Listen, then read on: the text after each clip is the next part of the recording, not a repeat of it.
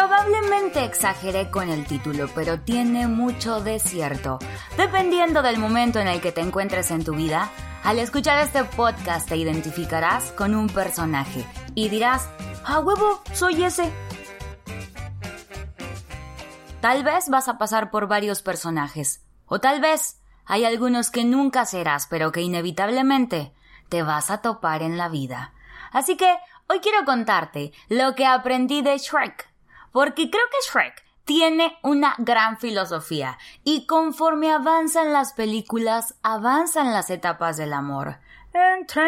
Además, creo que dependiendo del momento en el que veas las películas, también le vas encontrando otro saborcito ahí a la filosofía Shrekesca. Y te vas dando cuenta de otras cosas. Somebody was told me the world is gonna roll. Ok, no. Es que quería poner la canción, pero bueno, ahí la pones tú de fondo después. Shrek. Hablemos de Shrek, un ogro al que todo el mundo le teme y le saca la vuelta sin ni siquiera conocerlo. ¿Por qué? Porque nos enseñaron que los ogros son malos y te comen. Mira, tampoco nos vamos a ir adoptando cacas y abrazándolas diciendo, pues huele horrible, es mierda, tiene moscas y está siendo miserable mi vida, pero ¿y qué tal que me enseñaron a juzgar la caca como desagradable? No, pues también, no sé si ubiques el sentido común, ¿verdad? Si hay muchas cosas que son diferentes a lo que vemos, creemos, nos enseñaron o juzgamos, incluso alguna vez te vas a enamorar de una caca. Espero que solamente una vez. Y está bien, aprendes y vámonos.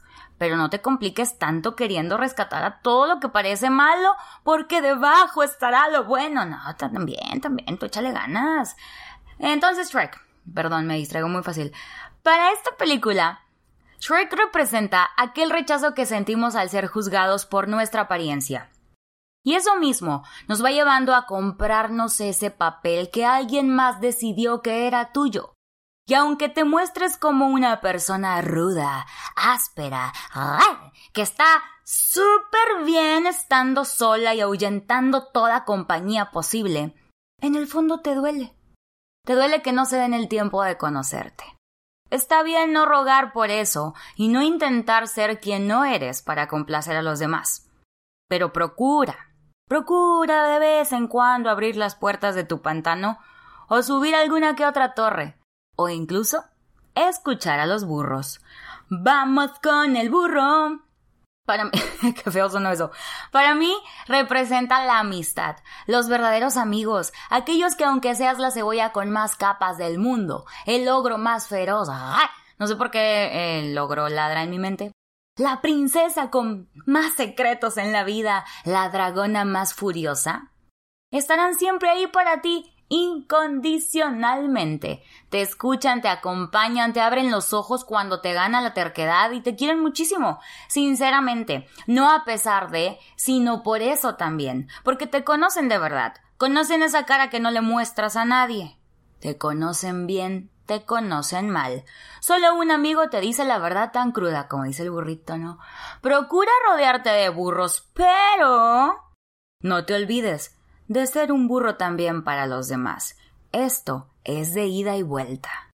La princesa Fiona, aferradota lo que tiene que ser, porque así dicen tus papás, los cuentos, tu tía, tu abuela, la novela, las películas. Así le pasó a una amiga, a todas mis amigas.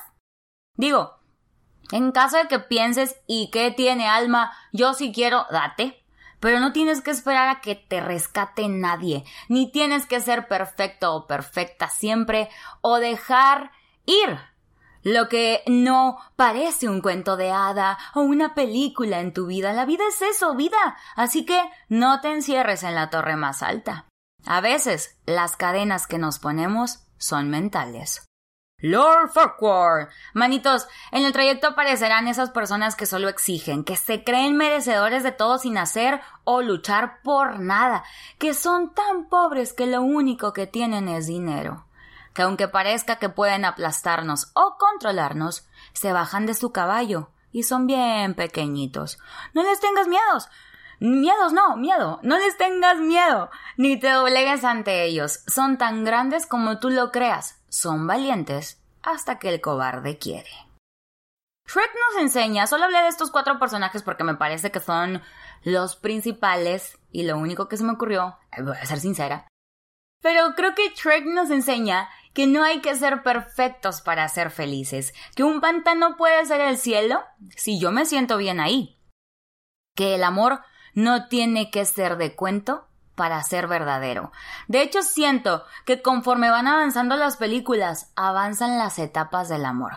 Échate este trompo a la uña. Shrek 1.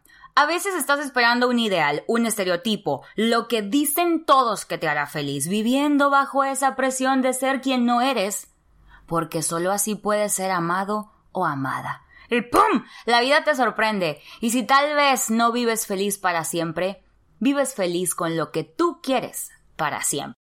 Shrek 2. Ya somos bien felices, nos amamos, todo el día nos whatsappeamos, nuestros defectos los amamos. Ay, todo está rimando. Todo respetamos, qué bonito. Ya nos vieron sin maquillaje, se nos salió el primer pedo, qué bonita etapa del amor. Y ándale, llega el momento de conocer a la familia. Claro, aunque digamos, pues ando con ella, no con la familia. O me voy a quedar con él, no con sus papás. La familia es la familia y pesa. ¡Qué nervios! Conocer nuestras familias. Obviamente queremos que también amen a esa persona, pero tienes que entender dos cosas. Una, a fin de cuentas, si estás con la persona y no con la familia, no inicies una guerra innecesaria. O sea, si es cierto, tú y tu pareja, no la familia, pero no intentes separar a nadie de su familia, ni permitas que la familia influya. Para la antena, porque se supone que son las personas que más te quieren, pero también solo tú y tu pareja saben lo que hay entre ustedes. Shrek 3. Es algo así como yo tenía mis sueños, mis planes y ahora me tengo que quedar con lo que la familia dice, el negocio familiar, la casa de la abuelita, el vestido de la mamá. Y aunque no podemos huir de nuestras raíces, te lo he dicho antes y repito, que tu origen no defina tu destino.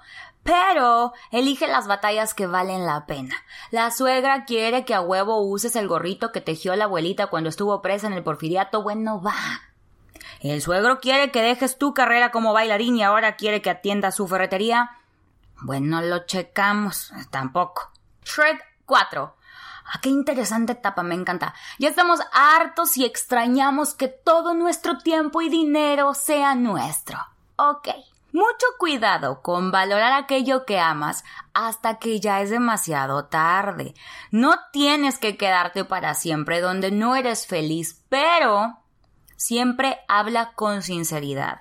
No engañes, piensa, a ver, es, es cuestión del momento, hay otras cosas que están afectando esto. Piensa bien antes de firmar. Porque en la vida real no le vas a firmar a Rupert Stinky. Y hay cosas que no tienen vuelta atrás, ¿no? Si no, la vida no es una película, te estoy diciendo.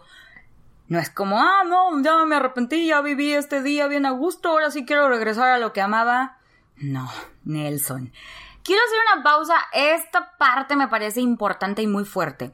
En, Trek 2, cuando Fiona le dice a Trek, yo sí cambié por ti. A ver, qué bonito toda esta romantización del amor de, ah, es sacrificio, yo lo hice por ti y así me pagas.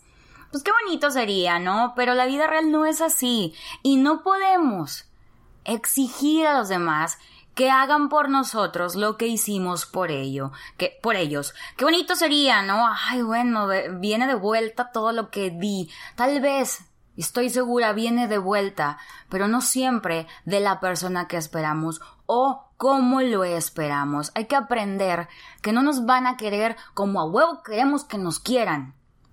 Y eso no significa que no nos quieran, pero hay una línea delgadita entre que no nos quieran como queremos a que no nos quieran. Hice un en gotas aquí, pero solamente es cuestión de parar la antena que lo que tú hagas por esa persona, por quien tú quieras, sea de corazón, porque tú lo decidiste, porque tú creíste que era lo mejor en ese momento.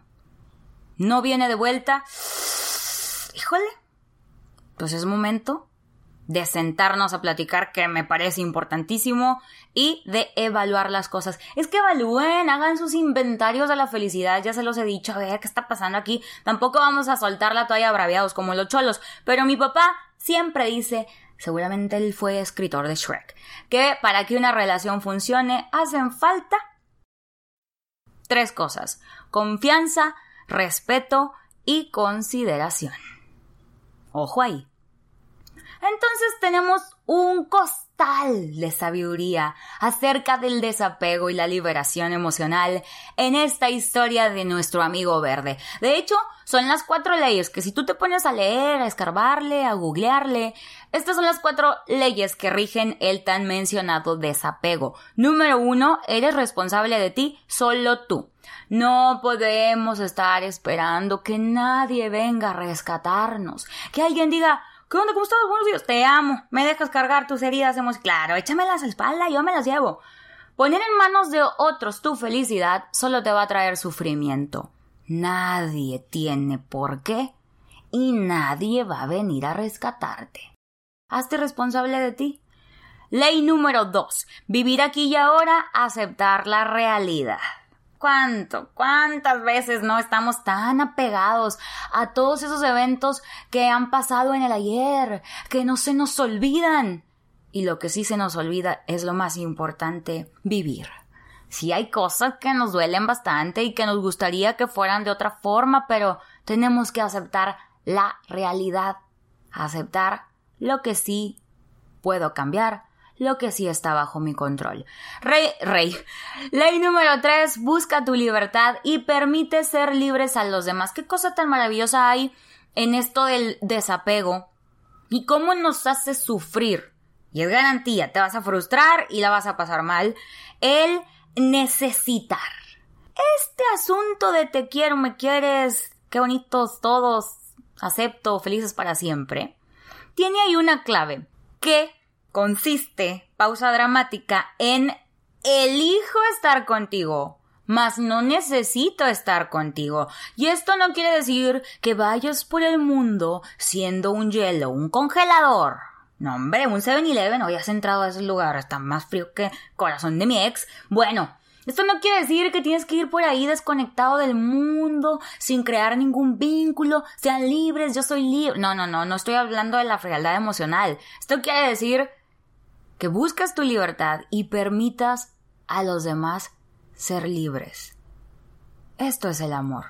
Y la ley número cuatro nos habla de nada es para siempre, tarde o temprano hay pérdidas, tarde o temprano cambian las cosas. Como dice esta frase, que no me acuerdo quién la dice, pero decía que no te puedes bañar dos veces en el mismo río. Inevitablemente todo cambia, todo termina, todo se está moviendo y tú tienes que moverte también y tienes que aceptarlo. Nada es para siempre. Escucha mi episodio de este podcast que dice también te vas a morir.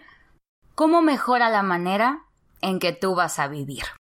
Y es así como de todo se aprende hasta de ver Shrek. Igual si tengo broncas porque no puedo dejar de ver esas películas, me encantan. Pero de todo podemos aprender.